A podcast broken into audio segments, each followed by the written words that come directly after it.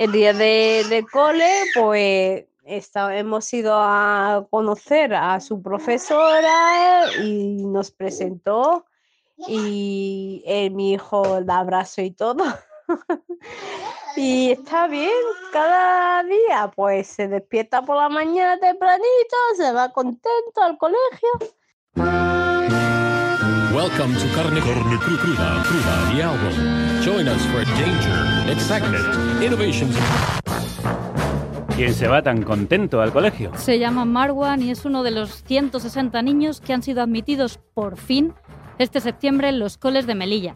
Se lía con las letras y no nos concede todavía la entrevista, pero nos lo cuenta su madre, Asisa. El primer día, pues, bueno, cuando ya me enteré que salió la lista, eh, de verdad he saltado de la, de la alegría, de verdad, Uf, qué contenta. Y él igual, contento. Y hemos ido a comprar eh, materiales, eh, mochilas, está muy contento, la verdad. Mucha emoción el primer día, pero has dicho por fin. Por fin, porque hasta ahora no estaba escolarizado. De ahí la emoción doble. Marwan podía considerarse afortunado, porque solo ha perdido un año esperando. Su primo, por ejemplo, no fue escolarizado hasta los ocho años, aunque también vivía en Melilla. Esta situación es un problema crónico que viene repitiéndose en la ciudad desde hace años, en los que cientos de niños y niñas han visto vulnerado su derecho a la educación. Por eso Asisa no se lo creía. Estamos todavía... No te lo crees. No me lo creo. todavía, todavía no me lo creo. Eh, están viviendo aquí en Melilla pidiendo escolarización y no se los dan y, mm, o sea, no han cambiado nada, no ayudan a, a los niños que quieran estudiar. ¿Quiénes son estos niños melillenses y por qué no les daban la escolarización? La mayoría son niños de origen marroquí y no cuentan con autorización de residencia en la ciudad, aunque muchas de sus familias llevan 10, 20 o 30 años allí.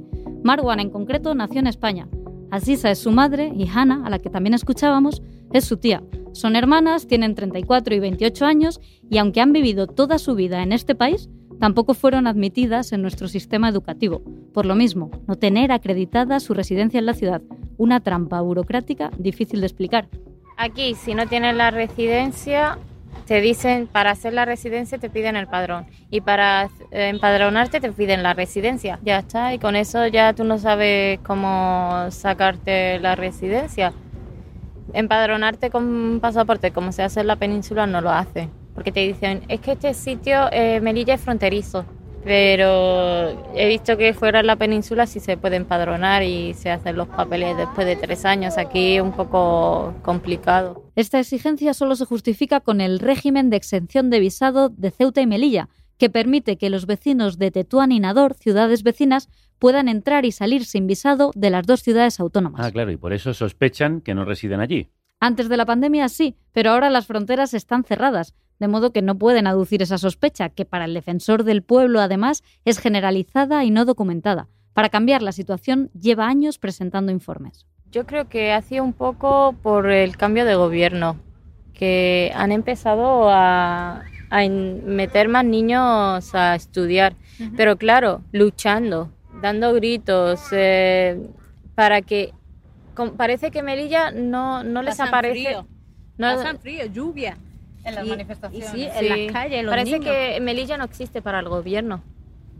No, no es, eh, parece que no escuchan de Melilla, de lo que está pasando en Melilla, de los niños que están sin escolarizar, que están gritando aquí eh, pidiendo escolarización y no salen ni en noticias ni en ningún lado. Hola, hola, Cucu, estamos aquí otra vez. Hola, Cucu, queremos ir al colegio. El Comité de Derechos del Niño de Naciones Unidas publicó una resolución en la que condenaba la actuación de España por mantener sin escolarizar durante casi dos años lectivos a un niño nacido en Melilla con pasaporte marroquí, un caso parecido al de Marwan.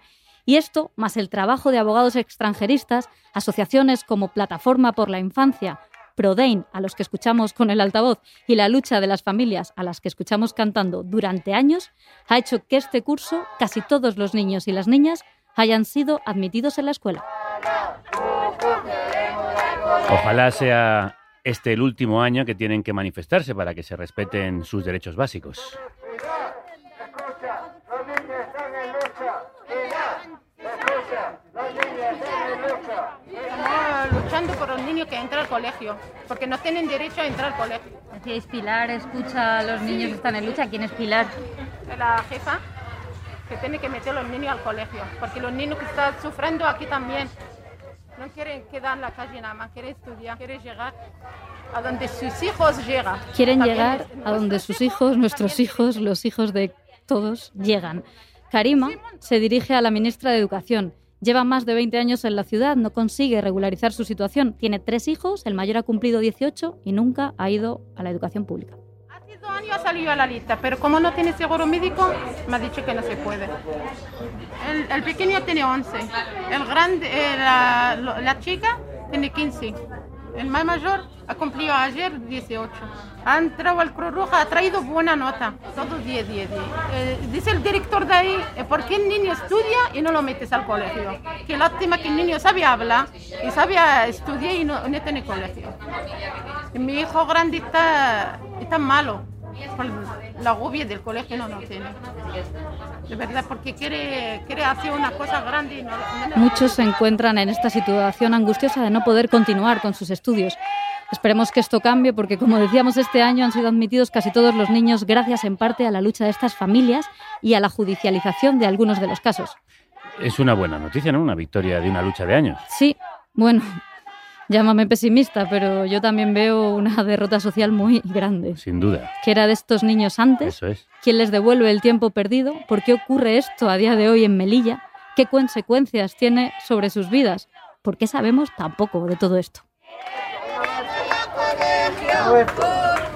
Mira, hoy está esta chica aquí haciendo fotos y tomando audio. Es de un periódico de España, pero es un periódico que nos quiere ayudar. Si alguien no quiere, pues que se lo diga. Y allí también hay otro chaval que es periodista.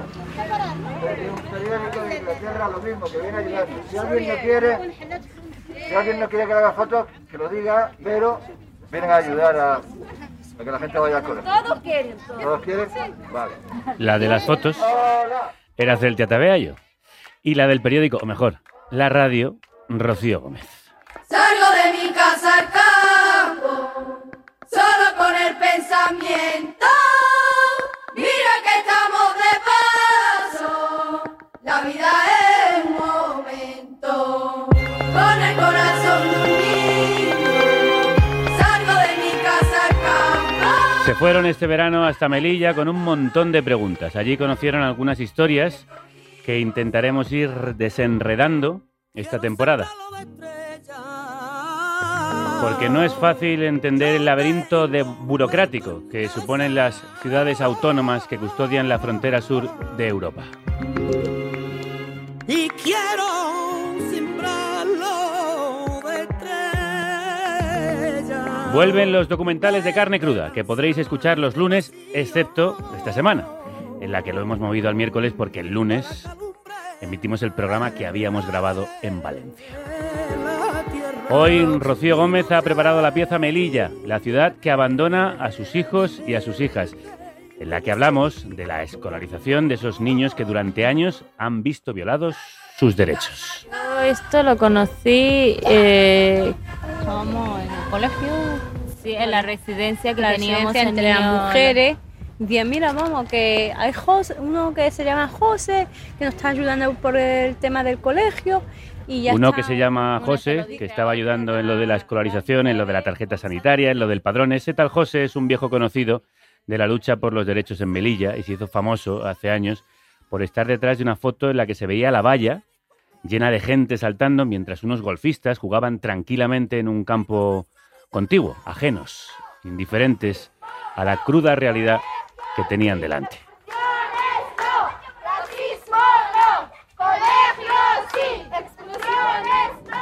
José Palazón, de la Asociación Prodein, Pro Derechos de la Infancia. Crudos días. Buenos días, ¿qué tal? Enhorabuena por la noticia, aunque como decía Rocío, también es el testimonio de un fracaso social de años. ¿Cómo y cuándo empezó esta lucha, José? Mira, la, la lucha empezó hace 20 años. Cada año, cada año tenemos que volver a, luchar otra vez. Cada año hay una bolsa de niños, claro, lógicamente, que han nacido, que alcanzan la edad de escolarización y que tienen que entrar al colegio y que si no tienen documentación no lo admiten, ¿no? El problema es la documentación. Nacen aquí, tienen partida de nacimiento aquí, los padres algunas veces han nacido aquí, otras veces llevan muchos años aquí y ni tan siquiera los padres, ni ni los críos, desde luego, ni nadie de la familia, pues tiene ni tan siquiera padrón, ni el más mínimo reconocimiento de que viven aquí, aunque trabajan aquí. Forma parte del sistema económico y social del que vive la ciudad. Se admite a mucha gente de Marruecos que están en la ciudad trabajando en negro, trabajando mm, como esclavos prácticamente. Y entonces los políticos de la ciudad se cuestionan si esos niños tienen que ir al colegio o no. Bueno, no sé que lo tienen, pues claro, no que se lo cuestionen, es que no, no lo admiten ni en el colegio, ni lo admitían en la sanidad pública, ni lo admitían en ningún sitio. Es difícil de entender desde el punto de vista de la península. Claro. Kafkiano, nos ha parecido todo el relato que hemos escuchado hasta ahora y todo lo que nos han contado las compañeras cuando volvieron de,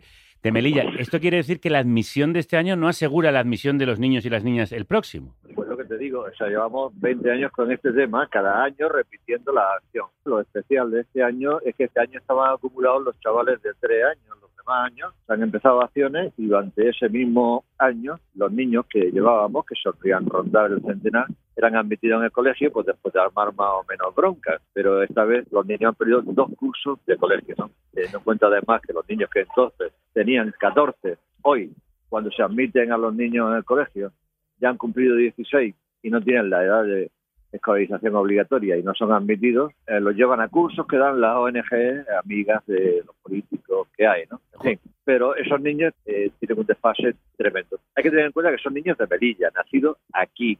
No estamos hablando que también tendrían derecho, ¿no? A niños que vienen pues de otros países, inmigrantes, los niños que están en el centro de menores, ellos también tienen todo el derecho del mundo a estar. Pero no estamos hablando de eso. Lo que hay que entender es que Melilla está donde está y que hay niños que nacen aquí, que los padres son de origen marroquí y seguramente estarán muy orgullosos de ser marroquí los padres y los niños. No tienen por qué ser españoles, pero desde luego lo que sí tenemos los españoles es la obligación legal de llevar a los niños al colegio. ¿Por qué se da esta situación en Melilla? Bueno, porque se quiere tener a una población, una población muy importante de unas 20.000 personas trabajando en negro en la ciudad. Eh, sencilla y claramente eso. Antes había hablado de la excepción de visado a los vecinos de Nador y Tetuán, ¿no? No tienen que tener visado para entrar en Melilla. ¿Y eso por qué? Pues precisamente eso, para tener una mano de obra muy barata que no tenga derecho absolutamente a nada, que es lo que está pasando. en una población enorme, unas 20.000 personas, que es lo que la ciudad ha utilizado durante muchos años pues para tener el nivel de vida que se tiene. No te retires porque tenemos que hablar con algunas voces más, pero también queremos seguir hablando contigo. Para cambiar esta situación que nos está contando Palazón, contaron con el apoyo de abogados extranjeristas. Rocío Gómez ha hablado con uno de ellos. Con José Luis Rodríguez Candela, que es uno de los miembros de esta asociación especializada en derechos de extranjería y asilo. Le pregunté por el papel que habían jugado las instituciones pues estaban jugando el papel de no respetar eh, los derechos fundamentales de los menores, de discriminar por razón del origen y de eh, no conocer cuál es el superior interés del niño. Pero, pero vuelvo a decir, esto no es porque lo diga yo, ¿eh? que también, sino porque lo dice el Comité de Derechos del Niño en la resolución que se dictó antes del, verano. Por lo tanto, las autoridades de Melilla no estaban aplicando adecuadamente la normativa española ni la normativa internacional sobre el respeto de los derechos humanos fundamental de un colectivo tan vulnerable como el de los menores. Me sorprendía que mientras siempre hemos visto a las instituciones perseguir a las familias que no escolarizan a sus hijos, en Melilla fuese al revés. José Luis reconoce que para ellos también fue inaudito, todos eh, los menores de edad que se encuentren en España tienen derecho a la escolarización en igualdad de condiciones que los españoles. No está sujeto a ningún otro requisito, ni de empadronamiento, ni de residencia legal, ni nada, sino simplemente que se encuentren en territorio nacional, que es lo que efectivamente pasaba con todos estos niños, entre otras cosas porque desde marzo del 2020 la frontera estaba cerrada, o sea que era difícil dudar ¿verdad?, que estas personas se encontraban en España. Su papel fue presentar litigios estratégicos para conseguir sentencias en los tribunales y, curiosamente, varios juzgados en Melilla desestimaron estos casos, pero en otro tribunal los aceptaron. Esto se ha revertido mayoritariamente en Málaga cuando se ha llevado al Tribunal Superior de, Justicia. Mm, no sé exactamente qué es lo que pasa, lo que sí es evidente, y así lo dijo la sala de Málaga, es que no puede pensarse que el superior interés del niño es que el niño esté en la calle para beneficiar a aquellos que ya están escolarizados y que no aumente la ratio en el centro escolar. Esto eh, que fue uno de los argumentos del juzgado de lo contencioso de Melilla, pues eh, fue tumbado por la sala de Málaga y además también hace expresamente referencia a ello la resolución del Comité de Derechos del Niño. Pese a todo, algunos niños todavía este año se han quedado fuera. Se trata de 15 menores que tienen, eso sí, más de 16 años y que por lo tanto estaban en principio fuera de la educación obligatoria y no se le ha dado otra alternativa más que algún curso no reglado en alguna ONG, que evidentemente no satisface a nosotros y fundamentalmente no satisface a la, a la familia. Tenemos presentados recursos de alzada que tendrán que ser resueltos por el director provincial ¿eh? y si el director provincial no lo resuelve, eh, transcurrido el correspondiente plazo de tres meses, pues nos pues acudiremos una vez más a los eh, juzgados y, tribunales. También hay casos de familias que han recibido una orden de expulsión después de presentar la solicitud de acceso al cole. Para el abogado es una forma de amedrentarles. Parece que hubo un movimiento inicial que cuando se solicitaba que la Policía Nacional verificase la residencia efectiva de estas familias, se le entregaba una citación para acudir a la comisaría y una vez que acudían se le incoaba orden de expulsión. Es verdad que esto no ha ocurrido en muchos casos. Nosotros inmediatamente recomendamos a la familia que no acudieran a esa citación, puesto que no era una citación eh, conforme a ley. Y es verdad que como consecuencia también de la presión social y de la participación de los medios de comunicación, esa actuación cesó. Es contundente con su juicio a las autoridades de la ciudad por no estar aplicando la normativa sobre el respeto a los derechos humanos. Lo que nos extraña es que esta persona que está al frente de la dirección provincial después de estos tres años y haberle tenido que torcer el brazo eh, como consecuencia de esta actuación judicial y de la presión social de la plataforma de infancia, el defensor del pueblo y tal, siga al frente de la dirección provincial. Yo creo que por vergüenza torera lo primero que tenía que hacer esa persona es eh, abandonar la dirección provincial. E incluso el propio ministerio, para escolarizar a algunos que ya escolarizó el año pasado, tuvo que abocar el conocimiento. Es decir, como el director provincial se negaba a escolarizarlos a pesar de las instrucciones de Madrid, tuvo Madrid que quitarle la competencia en casos concretos para poder escolarizarlos ellos. Yo no conozco ningún caso similar en el resto del Estado. Eh, cualquier ministerio que se precie en una situación como esa, en donde se niega a cumplir una orden, lo que tienen que hacer es cesarlo. Con el director provincial de Educación de Melilla, Juan Ángel Berbel, vamos a hablar en los próximos minutos. Pero antes, quiero preguntarle a José Palazón, ¿Las instituciones han sido un muro? Las instituciones han sido un muro, bueno, infranqueable que durante tres años, gracias a, la Asociación de, Abogados Extranjeristas, precisamente lo hemos podido sortear. Es una vergüenza que el Ministerio de Educación se haya negado a escolarizar a los niños sabiendo que estaba incumpliendo la ley totalmente. O sea, es una prevaricación tremenda, ¿no? Por motivos que incomprensibles, además, ¿no? y sigue en el puesto cuando, como él dice, se le habían abocado las órdenes que él daba de no desde Madrid, ¿no? También quiero hacer mención, por ejemplo, de la Fiscalía, ¿no? que José Luis muy bien ha señalado que desde el curso pasado les está apoyando a los juzgados. ¿no? Pero yo quiero añadir que la Fiscalía de Menores de Melilla se ha tirado dos años pasando y en contra del proceso de petición de escolarización de los niños. Nosotros hemos estado gritando en la puerta de la Fiscalía, los niños han estado gritando que quieren ir al colegio. Nunca en esos dos años un fiscal les ha apoyado ni ha salido a decir hola chavales, ¿no? Todo lo contrario, en los juicios eh, estaba de parte del abogado del Estado, de, bueno, de los señores de aquí de Melilla, fiscales, jueces, directores provinciales, políticos, eso también hay que decirlo. Y el tercer año, por orden de la Fiscalía General del Estado, que vio el tema escandaloso, cambiaron de actitud. Déjame saludar a Juan Ángel Berbel que es director provincial de Educación en la ciudad de Melilla. Buenos días. Estaba usted escuchando las críticas de José Palazón. También hemos escuchado antes a José Luis Rodríguez, de Abogados Extranjeristas, que pide su dimisión. Yo le tengo que preguntar por qué se ha tardado tanto en escolarizar a estos menores si había orden además expresa de la Fiscalía General. Bien, eh, matizando varios aspectos. Eh, nosotros seguimos, como cualquier funcionario en el ámbito de sus actuaciones, lo que venga determinado en una orden de admisión y en la legislación que, que pueda haber al respecto sobre escolarización, tanto estatal como internacional, a- de los tratados y acuerdos a los que España pueda estar eh, sumida en los mismos. Sobre el tema de la orden de Debe- admisión... Déjeme un momento decirle al respecto. eh, cualquier niño que esté en territorio español y más, además si ha nacido en la ciudad, tiene derecho a la escolarización.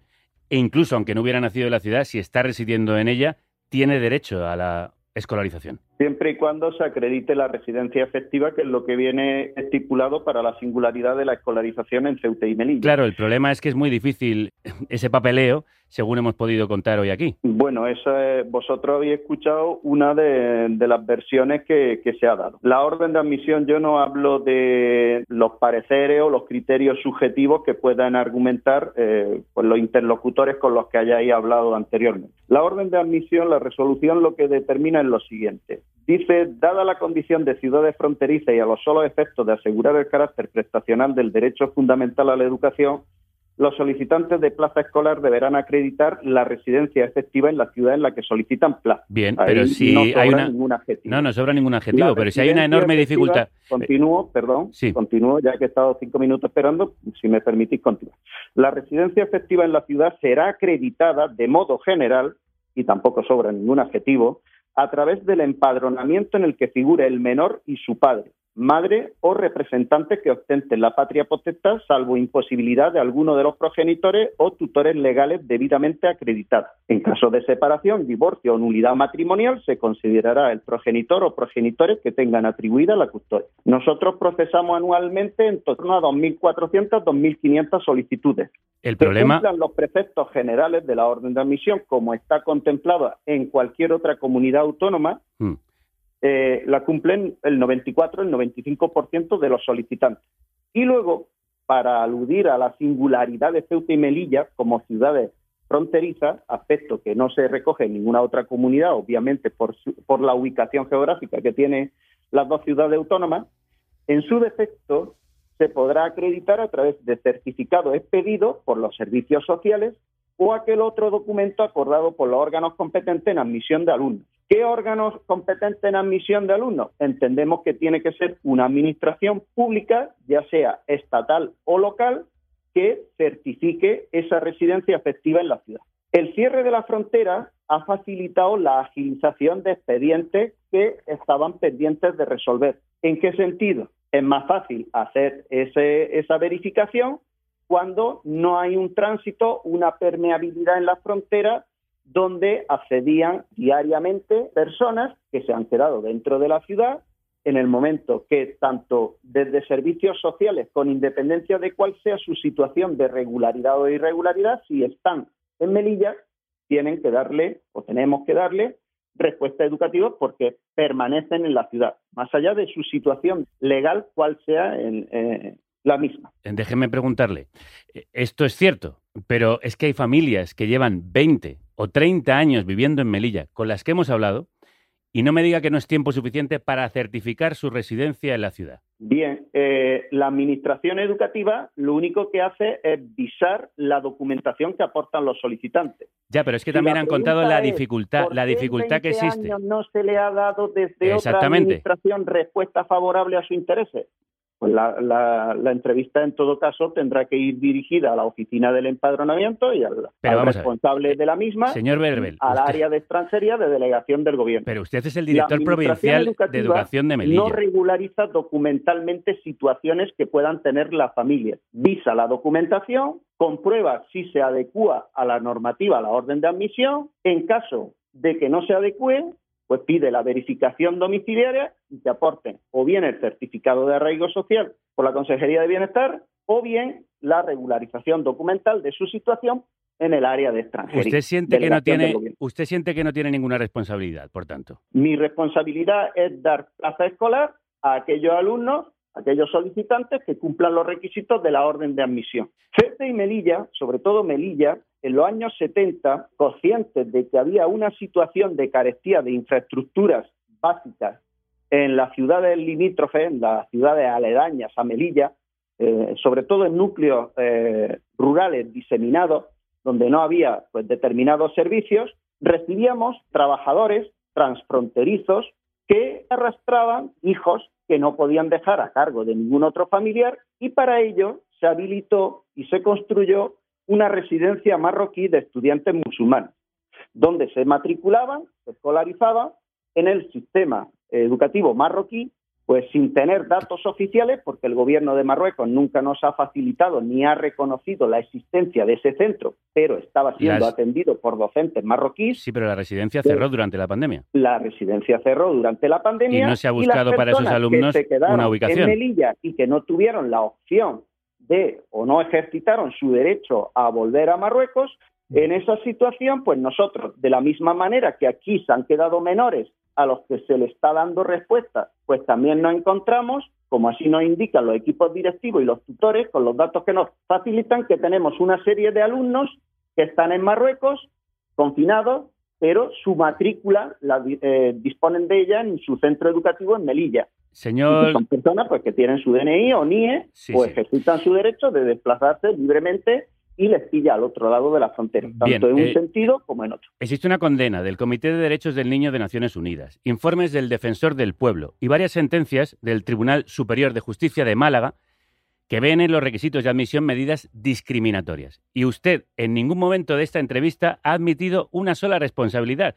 No hace más que leerme eh, fragmentos de leyes y de normas, pero el caso es que hay niños que llevan viviendo años en la ciudad de Melilla y no han tenido escolarización. Y usted, como responsable del área educativa, tendría que darme alguna respuesta, aparte de leerme algunas leyes que no se cumplen. Bien, yo le leo las leyes por las que nos regimos para hacer Sí, este procedimiento. pero al final usted lo que tiene que hacer es que los niños vayan al colegio. Eso lo sabe usted, ¿verdad? Eh, si son niños que residen efectivamente en la Cuando ciudad, hay lo niños que llevan claro. 20 o 30 años residiendo en la ciudad de Melilla, como se ha demostrado, y ustedes no han hecho lo suficiente por darles escolarización, ustedes no están haciendo su función y usted no ha, res- no ha respondido una sola vez en estos siete minutos que llevamos de entrevista a una sola responsabilidad. Es que es alucinante, perdóname. Bien, eh, a mí me parece muy bien que usted adopte un tono incisivo en su intervención, pero... eh, es que estamos hablando de la escolarización de niños. Sinopsis de la situación desde que nosotros accedemos a la dirección provincial, porque a lo mejor eh, puede tener una perspectiva más holística del problema. Nosotros cuando accedemos en el curso 18-19 le damos respuesta educativa a más de 400 menores con algún tipo de discrepancia documental en la documentación aportada, a través de tarjetas sanitarias, de, ce- de certificados de arraigo social, de contratos de arrendamiento siempre que sean, eh, bueno, pues estén visados por, una, eh, por un organismo, una administración local. En el curso 19-20 le damos respuesta a más de 611 alumnos en periodo extraordinario. Y Bueno, el, porcentaje el- el caso es que, el, el caso es que hay otros 611 muchos que no han conseguido. Sí, sí, Es que si vamos a estar repartiendo aquí cifras. discúlpeme, No, si yo le- 611 alumnos Sí, en el y, curso ot- y- 19 y otros muchos cientos que no han ido al, al colegio. El le señor, damos respuesta a 444. bien, pues hay otros muchos a los que no le han dado respuesta. Si es que puede- en favor de los derechos si yo, no, del menor. si yo no digo que usted no haya cumplido con parte de sus funciones, pero está claro que con otras no, porque esas cifras se pueden contraponer a las decenas de niños que no han ido al colegio durante estos años, con lo cual su dirección ha faltado a su responsabilidad y no vamos a estar em, repartiéndonos cifras, contraponiendo puntos de vista que claramente no, no congenian.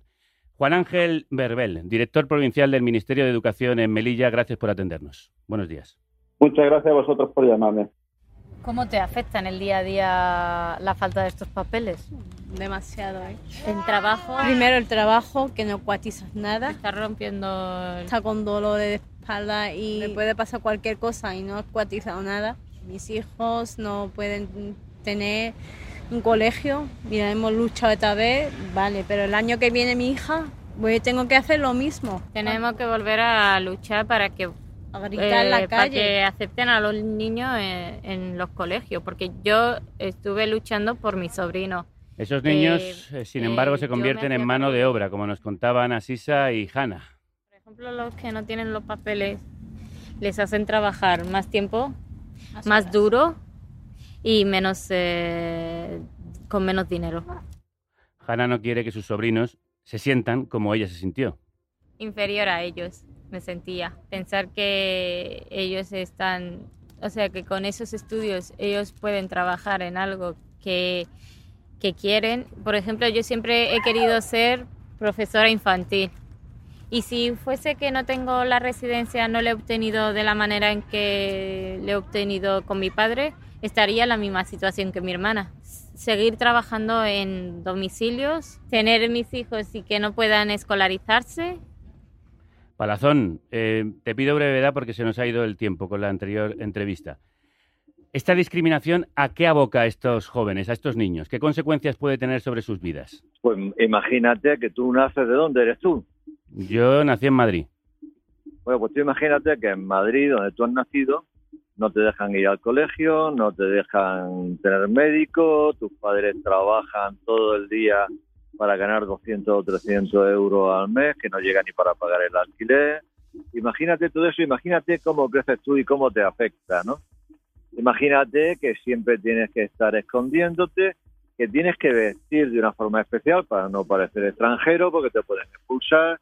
Que tiene- Imagínate cómo te afecta, ¿no? Imagínate en tu ciudad. Madrid nunca va a dejar de ser tu ciudad. Tú nunca vas a dejar de estar en Madrid. Pero estás condenado a vivir en Madrid como un esclavo. ¿Qué es lo que le pasa aquí a 20.000 personas? Que como dice el señor director de educación, no tienen ningún documento para acreditar que viven aquí, por lo tanto los niños no pueden ir al colegio porque no viven aquí, porque no lo pueden acreditar. Pero ¿quién va a acreditar aquí que hay 20.000 personas que viven como esclavos, que tenemos 20.000 esclavos? Ninguna administración, ni el director de educación, ni los del padrón, ni el ayuntamiento, ni la delegación de gobierno, va a acreditar con un certificado que aquí viven 20.000 personas con hijos, familias completas, como esclavos. Eso no lo va a hacer nadie. José. Otra cosa que me indigna, hablo del colegio marroquí, que hay un colegio marroquí. Mira, no hay un colegio marroquí, el colegio marroquí es ilegal. El colegio marroquí no lo han, no lo han dejado estar aquí como solución a los niños que no podían ir al colegio. Han dejado que el colegio marroquí esté aquí, que es un colegio ilegal, sin ninguna autorización, porque le, facilitaba que los hijos de esos 20.000 esclavos fueran de alguna forma a algún sitio. Yo he tenido toda la vida una academia. Mi academia tenía más documentación, más permisos que ese colegio marroquí, que existía porque era una imposición marroquí y España no quería molestar a Marruecos cerrándole el colegio y además el colegio le venía muy bien para que allí fueran los niños que España tenía como hijos de esclavos. ¿Entiendes lo que te quiero decir? Absolutamente, Es José. indignante, es indignante, Es indignante. lo que lo que el director provincial ha estado argumentando todo el tiempo. Es, es, vamos, es Por eso, por eso precisamente. ese colegio marroquí se abrió en la época de Franco. Fue Franco autorizó al gobierno marroquí en esos acuerdos que tenía por los favores que Marruecos en aquella época hacía. Franco permitió que se abriera aquel colegio marroquí, se cedió el edificio y son funcionarios marroquíes. Hay muchos de esos funcionarios que trabajan muy bien y han hecho muchas cosas muy bien, ¿no? Pero es un colegio ilegal, vamos. El director provincial no puede venir con cuentos ahora. Es indignante, como bien decías, y por eso Sí, sí, yo me he indignado eh, Sí, y sí, he sí, perdido sí, un poco sí. los nervios en esa entrevista. José Palazón, Muy bien perdido, muy bien perdido. de la Que lo- asociación- perdería cualquiera, vamos. de la Asociación ProDein, Pro Derechos de la Infancia, gracias como siempre por tu trabajo.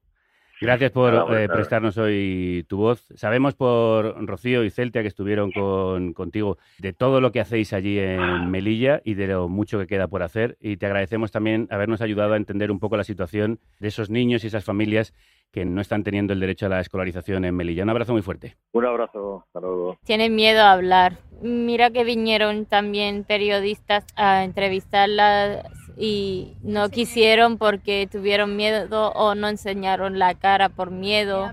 miedo que te vean y mm, he, he hablado un poquito de mi, de mi vida, de cómo he sufrido yo aquí en Melilla sin documentación, que soy de toda la vida aquí. Y hay muchas veces que te duele y dices, mira, vienen gente y le dan la documentación. ¿Qué tengo yo que no, que no me lo dan? ¿Qué? Es que me he informado de todo. Tú sabes, mi neta, Melilla es la capital la mejor del mundo entero, la tierra de la alegría, del cante y del vino bueno y la guitarra bravía. Je vais te parler de je pourrais te faire rêver. Les paroles de la mama pouvaient me bercer. Rocío Gómez, gracias por ayudarnos a entender también la situación de Karima, de Asisa, de Haná, de Marwan. A ti por el esfuerzo y el tiempo y por escucharnos. Gracias a ti por dejarnos expresar lo que sentimos y lo que está pasando en verdad en esta ciudad, porque no llega, nuestra voz no llega a ningún lado. Hoy su voz ha llegado hasta vosotras y vosotros gracias a las personas que hacéis posible este programa, estos documentales.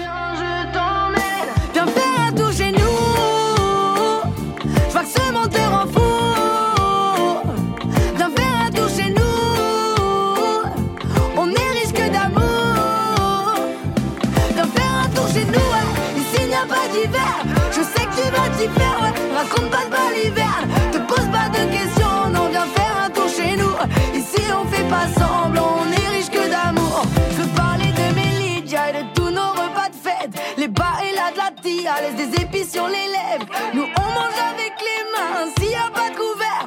On partage, ça fait du bien, chez nous c'est toujours ouvert. Tú eres nuestro altavoz. Difunde, comparte, recomienda, enlaza, tuitea. Carnecruda.es. Eres nuestro micrófono. Sois nuestras ondas. Gracias a vosotras, hoy también estrenamos una de las secciones estrella de esta temporada, el espacio que más nos rejuvenece.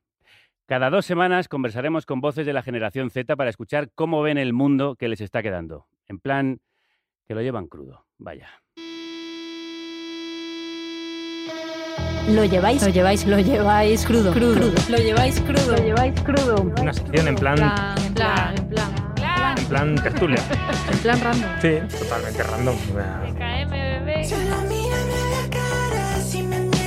Por fin un espacio sin boomers en carne cruda. ¿Sin qué? Que no te catas. Boomer, ¿Qué? Que yo soy generación X, chaval, entérate. Ok, boomer. te falta calle. A mí me renta más.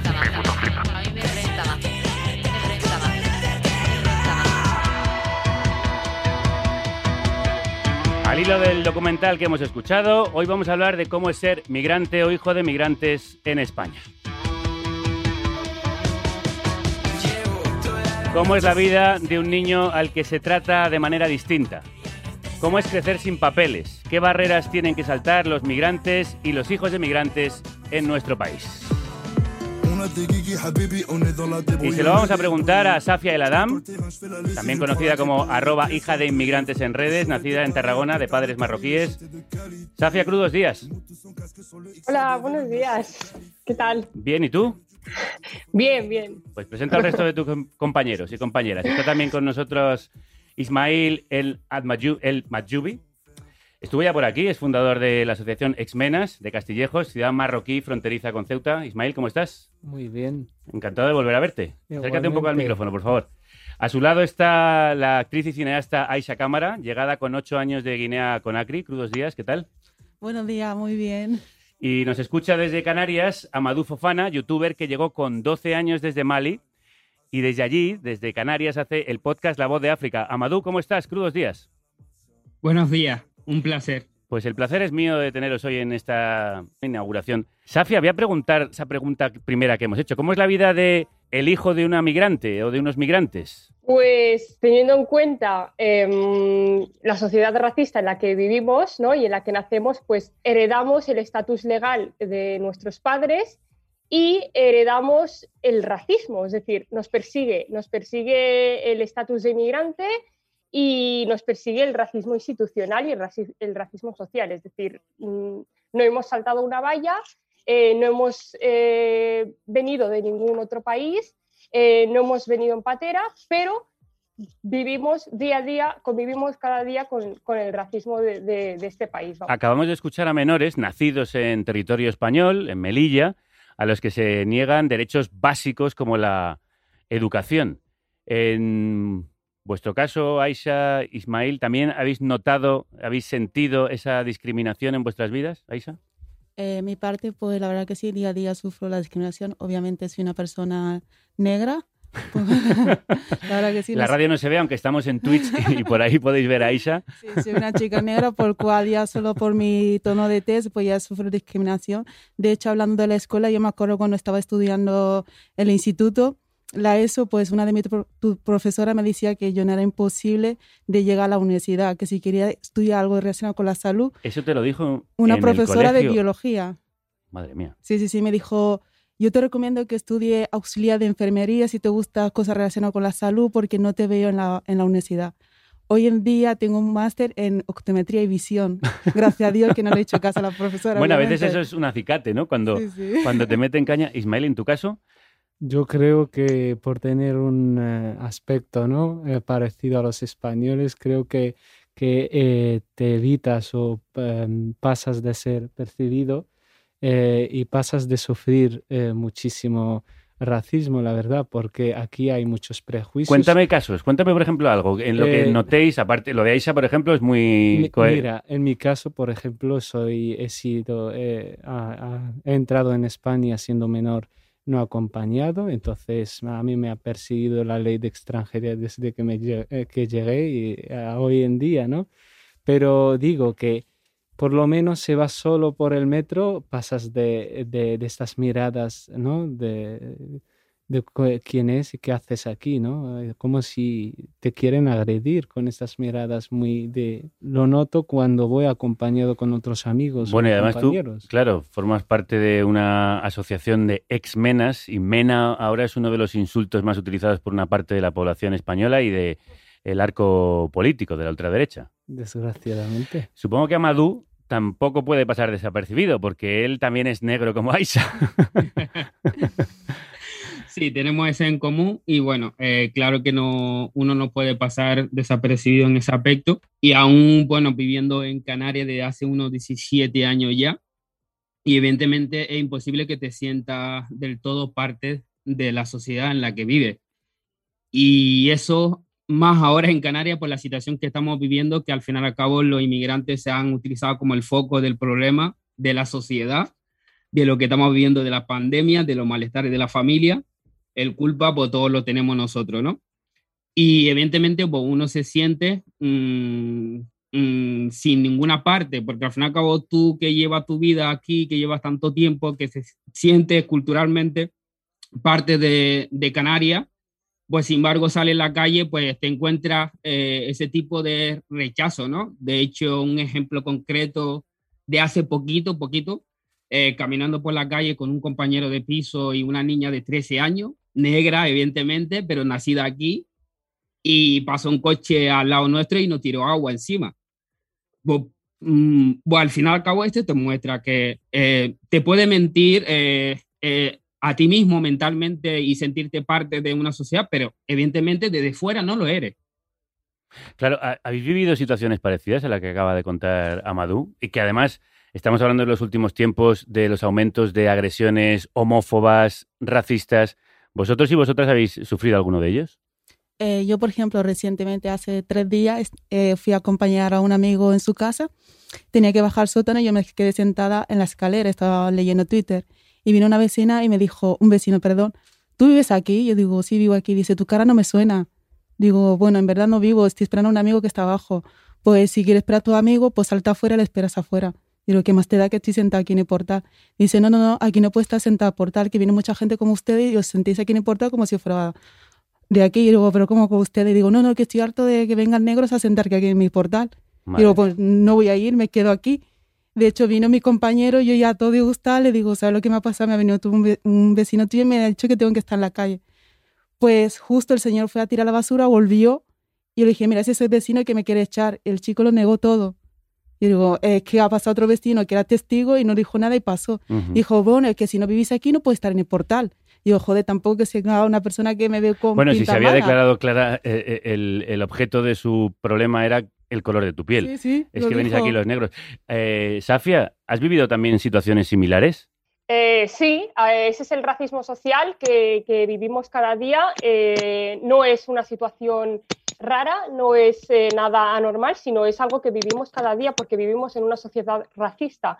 Entonces, si no hay deconstrucción, si no hay educación en el antirracismo, es normal que cada día eh, vivamos estas situaciones. Hay un racismo antimoro en España eh, muy latente, hay un odio al moro, un odio al negro, un odio a los musulmanes que cada día, y lo que contaba Aisha de- del, colegio, de, la profesora que le recomendaba no eh, hacer un bachiller o no hacer una carrera universitaria, tampoco se aleja de la realidad, eso lo vemos cada día, eso eh, pasa cada día y a mí me lo cuentan eh, muchísimas personas que siempre a una persona racializada se le aconseja no hacer un bachiller y no, no acceder, no ir a la universidad, ¿no? Los ciclos son maravillosos, hay ciclos maravillosos y una carrera universitaria no es mejor que un ciclo. Ambas son eh, decisiones muy buenas para quien las decida porque quiere, ¿no? Pero que siempre se tenga que aconsejar a personas racializadas que hagan un ciclo ya dice mucho, ¿no? Es un ejemplo también en la península del racismo estructural. Bueno, Juan Ángel, que ha hablado antes, en Melilla es el ejemplo en persona del racismo estructural y del racismo institucional en la educación. Entonces, pues se traslada aquí y se nos trata a nosotros de esta manera. Como bien decías, eh, hay que hacer mucha pedagogía, hay que hacer muchísimos cambios. Vosotros y vosotras habéis tomado conciencia desde muy jóvenes y os habéis lanzado a afrontar y visibilizar el problema cada uno en su ámbito. Son menores y jóvenes que deberían tener sus derechos reconocidos sin necesidad de enseñar los dientes, pero no los tienen. Lo hemos visto hoy en Melilla y lo estáis contando vosotros a través de vuestras plataformas. Por eso queremos poner en común lo que habéis aprendido en el camino. Señores políticos, ¿por qué hay cerca de 5 millones de personas en España a las que se nos niega el derecho a voto? Soy Safia Ladam, tengo 24 años, nací en España y hoy no puedo votar. Estoy fuerte como siendo la guerrera. A mí nada me enseñó el camino. Sola llené la cartera. Como canta la rapera gitana Albany en Sena la Guerrera, Safia le ha declarado la guerra al racismo institucional. Ya la estabais escuchando antes, orientando y ayudando a personas migrantes con campañas para ceder el voto a personas sin papeles o para reivindicar un sistema de citas de extranjería justo, sin mafias.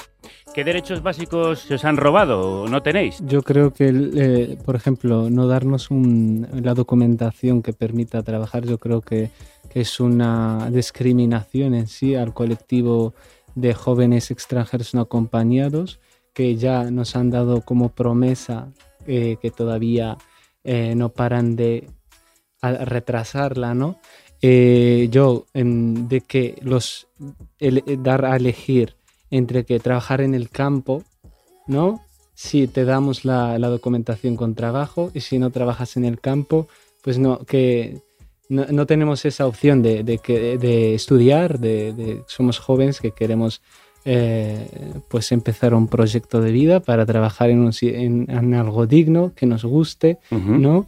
Entonces, eh, esto nos lo, lo- nos lo quita, pa- parece. ¿El resto tenéis nacionalidad española, extranjera? En mi caso yo tengo la de Guinea Conakry porque si elijo la española tengo que rechazar de mi país. Entonces para ir a mi país tengo que coger un visado como español y ir ahí, como mínimo estar ahí tres meses y luego volver otra vez a España a renovar. Si yo el día de mañana quiero ir a mi país, pues tendría que estar constantemente viajando de, de España a mi país porque nunca voy a ser de Guinea Conakry.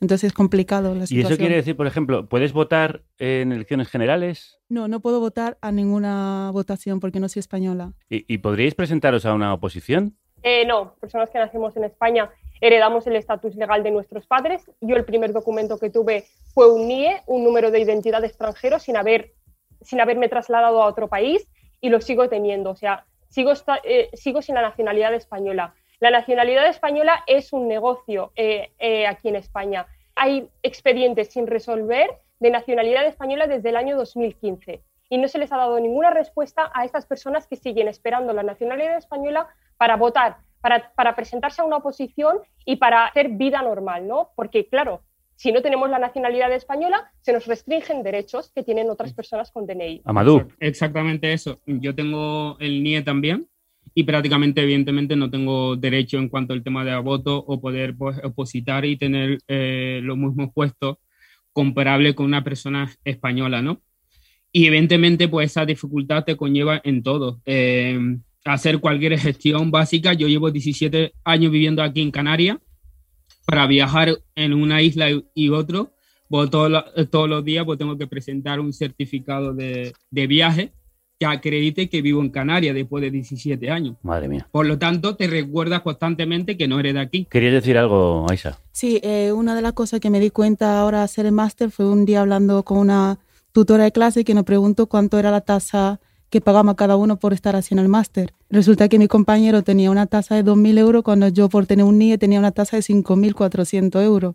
Cuando lo dije todo el mundo se quedó flipando, me dijo, ¿pero por qué paga más? Yo digo, no sé, yo cuando me inscribí puse mi NIE Y con mi NIE me salió 5.000, lo pago a fraccionada. Más del doble. Sí, sí, sí, y los demás tuvieron que pagar 2.000 euros. Entonces fue, la profesora ha dicho, no, pregunto si eso no parecía correcto. Y todo el mundo evidentemente decía que no. Pero ahí está la diferencia entre ser español y ser extranjera en los estudios. Y, eh, y es raro porque pagamos los impuestos las personas que trabajamos ya, ¿no? Claro, claro. Eh, creo que pagamos eh, igual, ¿no? Sí, yo sí, pago absoluta- 12, mira, yo pago 12% de la RPF, ¿no? Sí, Eh, sí. Entonces, Bueno, es de lo que está contando y en lo que insiste Safia, ese racismo estructural, institucional que está en nuestras propias leyes y en el día a día. Y precisamente para ayudar en ese día a día, con estos problemas de gestión, Ismael lleva trabajando mucho tiempo. que los menas son personas y estamos haciendo cosas si las encontramos. Y tenemos muchísimas barreras que superar. Salí de la nada, nadie me conoce. Atrás y dos en maletero, la cara tapada, ya dieron las 12. Estoy coronando y no fue primero, me busqué lo mío, ya nadie me tose. Él es de Castillejos, pueblo fronterizo con Ceuta, pasó por siete centros de acogida después de saltar la valla siendo adolescente. Hoy es mediador social con jóvenes que llegan como él y pertenece a arroba exmenas, la asociación que lucha por los derechos de los exmenores no acompañados, de la que ya nos habló en estos micrófonos.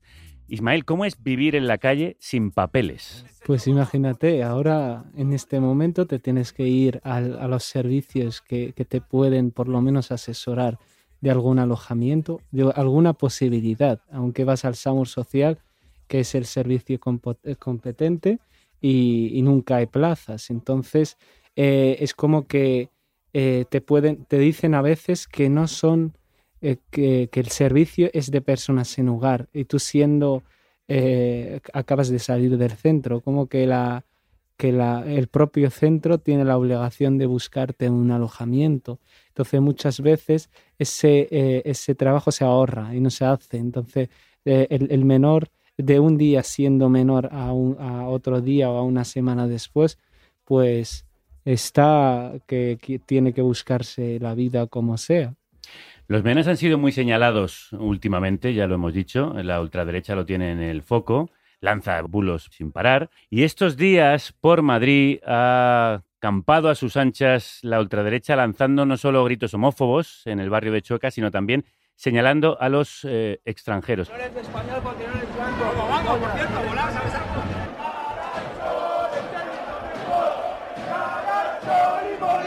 ¿Os da miedo esto? Evidentemente sí. Sí, sí.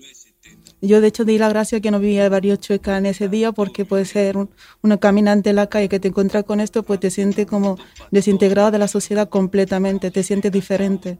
Y por una color, de tez o por una nacional nos tenemos que sentir diferente y desintegrado en una sociedad. Amadú, eh, estuvimos en Canarias hace un tiempo y vimos que había mayor tensión social por el hecho de ser también frontera de llegada de muchos migrantes.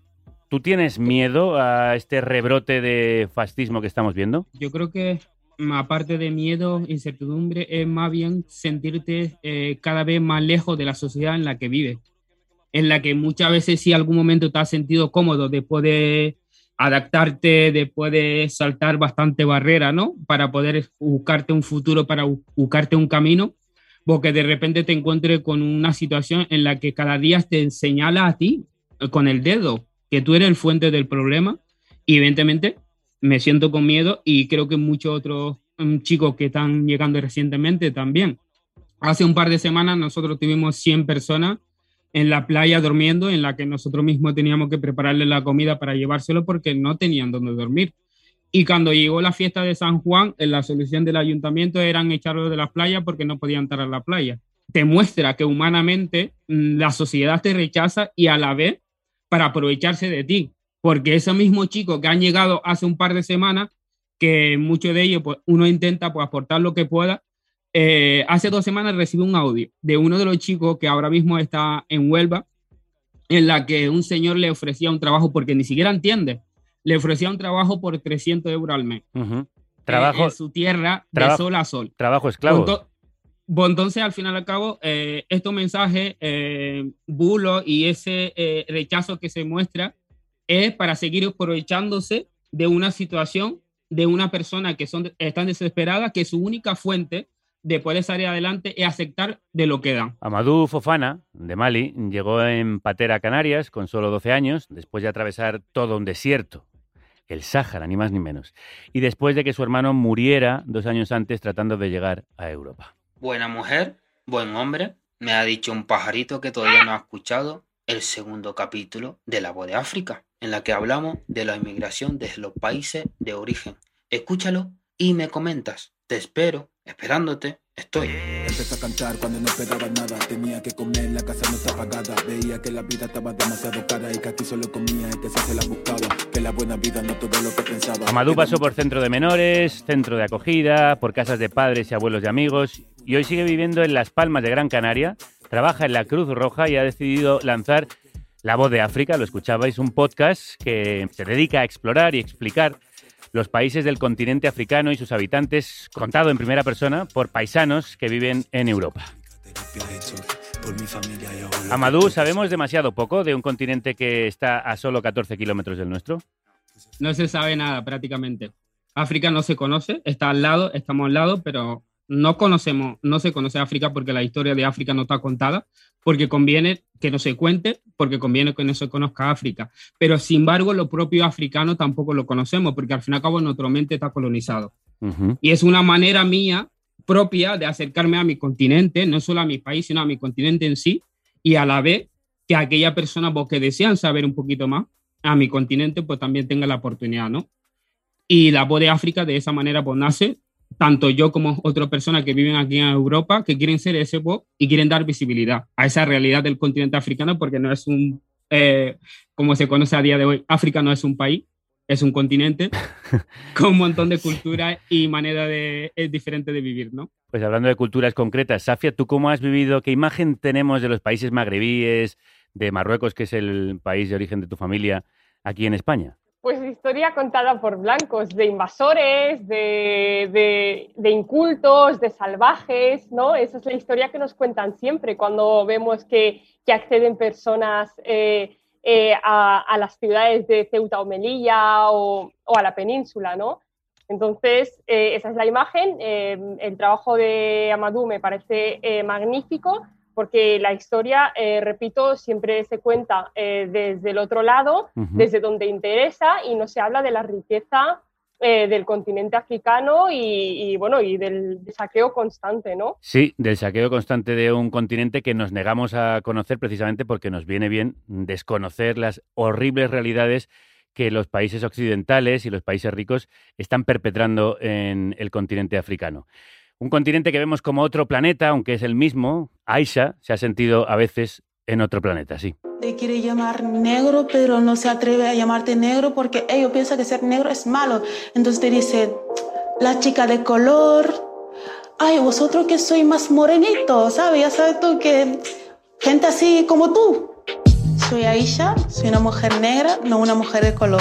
Alto y claro soy, soy de color ni morena soy. Quieren ofender cuando me llaman. Si vas a insultar, usa taco y no. Diva Brown poniendo voz a los pensamientos de Aisha, que llegó con ocho años de Guinea con Acri, es actriz, ha escrito cortometrajes y ahora se lanza a escribir su primera película. Ha abierto un crowdfunding para contar la vida de su tío. Una película que se titulará Un sueño. ¿Qué historia es y por qué quieres llevarla al cine?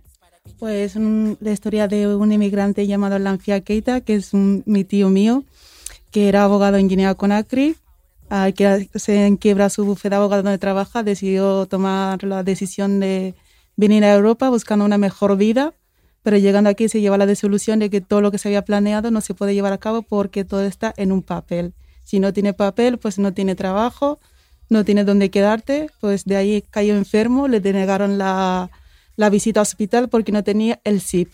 Entonces mi tío enfermó de cáncer hasta fallecer aquí. ¿Cómo podemos ayudar a ese crowdfunding para que salga adelante la película? Bueno, la, el crowdfunding está en la página de GoFundMe, que se llama Película sobre Inmigración Clandestina, y cualquier donación es bienvenida para llevar a cabo esta película, donde relata una realidad social que se vive día a día. Luego lo vamos a poner en las redes. Tú has dicho eh, como actriz que solo te llamaban para papeles de prostituta. ¿Cómo es ser negra en el mundo del cine? Pues ser negra en el mundo del cine puesta en prostituta, en ser un, una esclava que no sabe hablar bien castellano, obviamente ser sirvienta de casa, de ahí no sales, o, o morir de lo primero, ser figurante, es muy difícil, por eso ya me pensé, ¿por qué no contamos nuestra propia historia? Porque hay historia que merece la pena contarlo, como el caso de Lancia. Así poco a poco pues me estoy haciendo un hueco ahí en el mundo de guionista y directora de cine. Pues te deseamos mucha suerte en ese mundo. ¿Os sentís representados por la imagen que dan las series y las películas españolas sobre los migrantes y las migrantes? Eh, yo no, ni siquiera. Me ha mirado siquiera Ismael la- como claramente no. Ni siquiera la comunidad en sí, es un eh, porcentaje muy pequeño de una población, ¿no? Entonces nos- no podemos ya decir que, que tal país es de, de tal cara- características, tomando unos prejuicios, ¿no? Porque desconocemos. Porque aquí la gente va a Estados Unidos y ahorra ir en avión, en Ryanair, que te cuesta si- 17 euros a ida y vuelta a Marrakech. Y es de, muy, muy guay, ¿eh?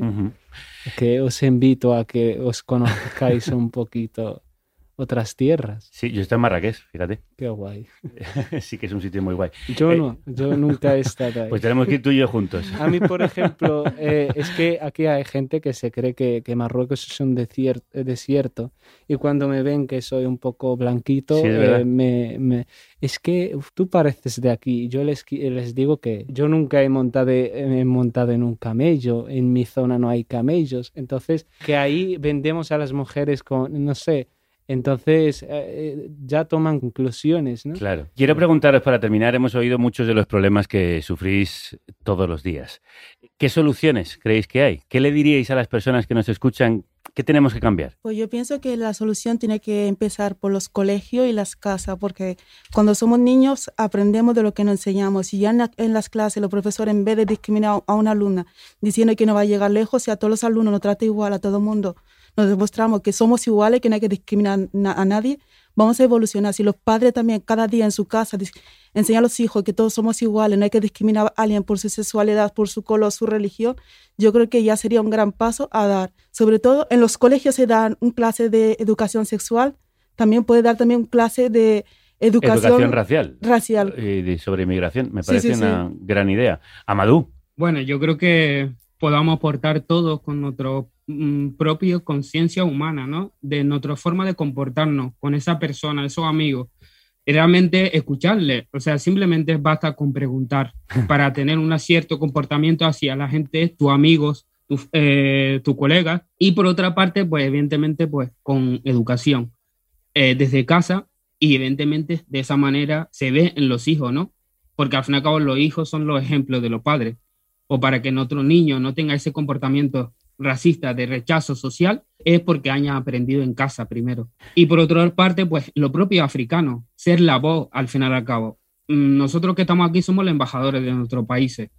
Al final y al cabo, mm, la mayoría de las personas con las que hablan, eh, hablan con nosotros eh, es la primera vez que tienen conocimiento de nuestros países. Otro día una señora me dijo que preguntó que de dónde era, me dije que era de Mali y me dijo, ay mi niño, eh, me alegro muchísimo que estás aquí en Canarias porque eh, en Mali he escuchado que hay muchos piratas y la verdad es que, que se dedican a secuestrar barcos y me alegro que te haya escapado de eso. Yo digo, bueno, señora, me alegro que me diga eso, pero en Mali no hay mar, por lo tanto es imposible que tengamos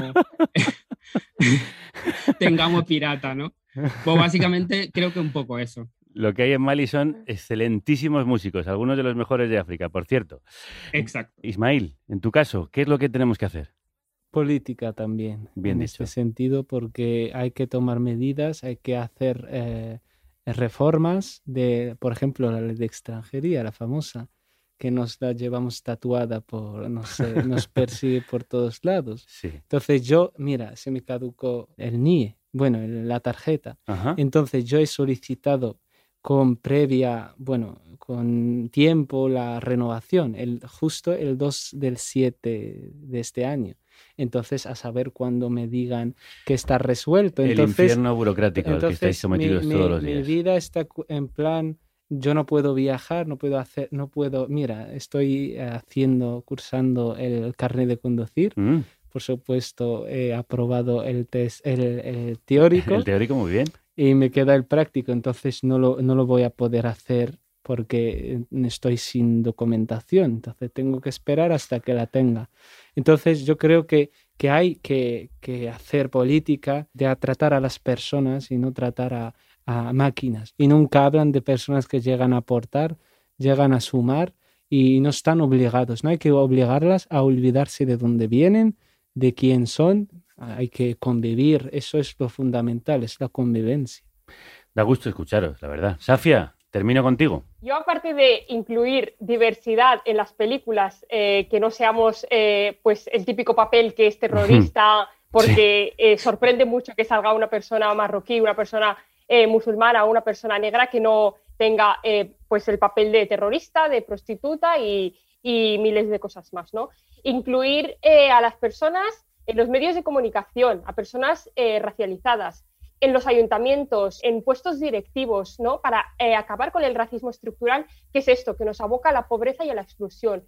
Y después, como bien dice Ismail, la política. Es verdad que la ultraderecha somos el foco, pero el gobierno actual no está haciendo absolutamente nada para cambiar la ley de extranjería, para eh, garantizar un permiso de trabajo a los menores extranjeros que están en los centros. Es eso lo, lo que los criminaliza, ¿no? Por eso al final la ultraderecha los pone en el foco, porque no tienen permiso de, trabajo y al final acaban excluidos socialmente, ¿no? Que haya leyes antirracistas también que nos garanticen vivir tranquilas, que cuando haya un delito de odio, podamos ir a denunciar y que haya castigos reales a personas que, nos ataquen, ¿no? Safia El Adam, arroba hija de inmigrantes, Ismail El Matjubi, fundador de la asociación Exmenas, Amadou Fofana, de La Voz de África, y Aisha Cámara, actriz, cortometrajista y próxima directora de un largometraje. Gracias a los cuatro por inaugurar esta tertulia. Gracias a vosotros. Gracias a ti. Muchas Gracias a ustedes. Muchas gracias. Escuchando vuestras sabias palabras, sabemos que solo es cuestión de tiempo que esto cambie. Por eso nos despedimos con Tic Tac de Paranoid 1966. Artista afroespañola a la que podéis ver este domingo en Madrid en el festival Blam en Conde Duque. Toma nota de lo que te estoy soltando. I don't give a fuck. I don't give a fuck. Don't give a fuck. Ya no quiero un Rolex, quiero dos. Homie, tic tac, I don't give a fuck. Me tiraste shorty por el phone. 1966, clase A por LA Con tu short y mis billetes contando. Mirándome sonríe y no sé si les gusta el caché. O que jueguen en otra liga y ganando. You know they know my name, ahora son todos friends. Ya me pasa del game, no es pa' tanto. Que ahora mírame cómo está todo Que joder, los tengo a todos mamando. Eh, homie, tic tac, I don't give a fuck. Ya no quiero un Rolex, quiero dos Homie, tic tac, I don't give a fuck. Me tiraste shorty por el phone Homie, tic tac, I don't give a fuck. Ya no quiero un Rolex, quiero dos Homie, tic tac, I don't give a fuck. Me tiraste shorty por el phone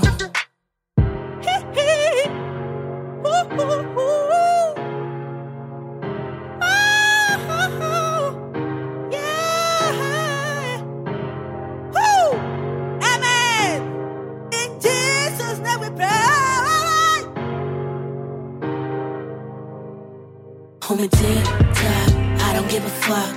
Ya no quiero un Rolex, dos. Homie, I don't give a por el phone. Homie, tac, I don't give a fuck. Ya no quiero un Rolex, quiero dos. Homie, I don't give a fuck. El phone. Tac, el temazo de Paranoid 1966. Ojalá el Tic Tac suene para el racismo. Para nosotros ha sonado ya.